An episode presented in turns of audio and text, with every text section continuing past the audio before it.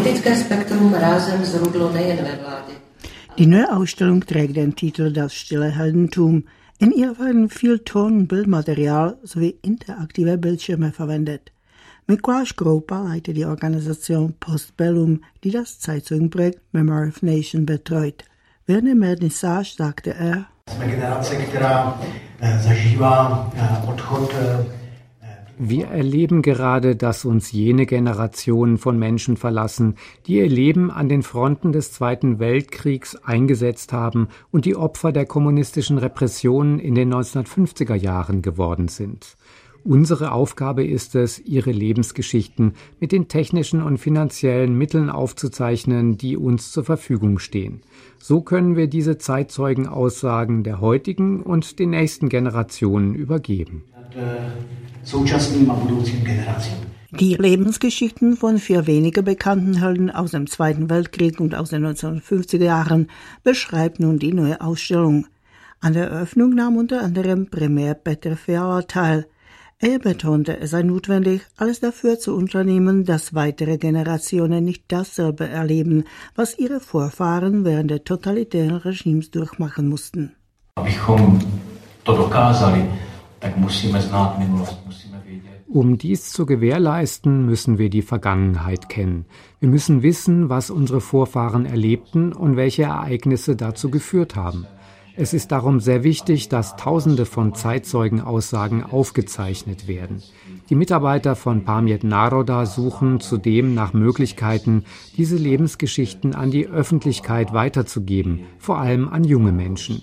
Diese Bemühungen freuen mich sehr. A mám velkou radost z toho, že se to děje. Der Kurator Viktor Portel wählte für die Brünner Ausstellung die Lebensgeschichten von vier Persönlichkeiten aus. Er sagte gegenüber Radio Prag International. Wir haben immer eine Frau und einen Mann aus jeder der beiden Epochen ausgesucht, aus dem Zweiten Weltkrieg und aus den 1950er Jahren. Bei letzterer Epoche wollten wir uns auf Brünn bzw. Südmähren konzentrieren. Wir erzählen über den Pfadfinder Leopold Färber, der aus dem südmährischen Boskowice stammte, und über Milena Blattner, die seit den 1960er Jahren in Brünn lebt. Der Titel der Ausstellung lautet Das stille Heldentum. Wir wählten dafür vor allem kaum bekannte Lebensgeschichten aus, die auf eine bewegende Weise dem Titel entsprechen.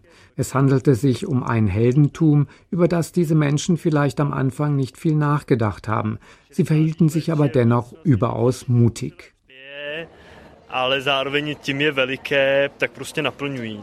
Milena Blattner arbeitete in der Buchhaltung der Urangruben in Jachimow. Dort half sie den politischen Gefangenen, Kontakte zu ihren Familien herzustellen. Leopold Färber nahm als junger Mann am Widerstandskampf gegen Nationalsozialisten teil und kämpfte nach 1948 gegen das kommunistische Regime. Eine weitere vorgestellte Persönlichkeit ist Jarina Melchova. Sie nahm während des Zweiten Weltkriegs am Widerstandskampf teil. Es gelang ihr, viele Menschen vor dem Transport ins Konzentrationslager zu retten. Tomasz Sedlacek ist der vierte der stillen Helden. Er kämpfte an der West- und an der Ostfront gegen Nazi-Deutschland. In den 1950er Jahren verbrachte er als politischer Gefangener neun Jahre im kommunistischen Gefängnis. An der Vernissage nahm auch der Geschäftsführer des Stasi-Museums in Berlin, Sven Behrendt, teil.